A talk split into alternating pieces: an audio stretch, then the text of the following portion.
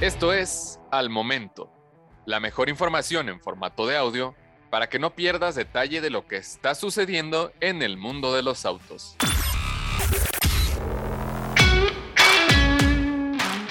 Volkswagen Gol 2025 se convertirá en SUV. Adecuando su gama de modelos nuevos para coincidir con los gustos de los clientes, Volkswagen reemplazará a su afamado Gol con un modelo SUV que también será fabricado en Brasil. El hatchback subcompacto de la marca alemana sufrirá una gran transformación migrando a una carrocería SUV, aunque manteniendo todas sus contenidas dimensiones para colocarse entre el próximo Polo Track y la actual Nibus. De acuerdo con información publicada por el sitio Automice en Brasil, el proyecto conocido internamente como 246 resultará en una nueva SUV desarrollada para sustituir al popular Gol.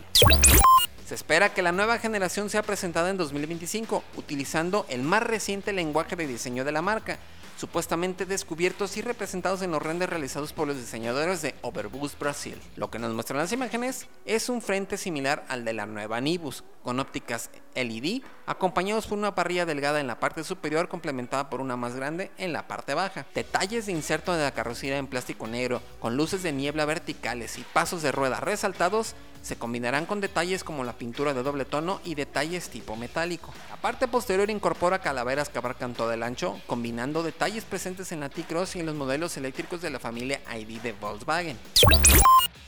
El nuevo Golf SUV utilizará la plataforma modular MQB Acero para mercados emergentes, compartiendo múltiples componentes con la nueva generación del Skoda Fabia. De hecho, Volkswagen buscará reducir los costos aprovechando toda la estructura delantera de la Skoda Fabia, con elementos de la carrocería idénticos como las puertas delanteras. De esta manera, Skoda tendrá su variante del nuevo Gol para comercializarse en otros mercados como el de India, repitiendo la misma maniobra realizada con el Virtus. En cuanto a mecánica, se espera que el Gol SUV utilice el conocido motor 3 cilindros 1.0 litros turbo, que también encontramos en la T-Cross y aunque con diferentes versiones entregando 115 o 130 caballos con transmisiones manuales y automáticas. Encuentra todos los días la información más relevante en formato de audio para que no te pierdas un solo detalle. Más información en www.soloautos.mx, diagonal noticias.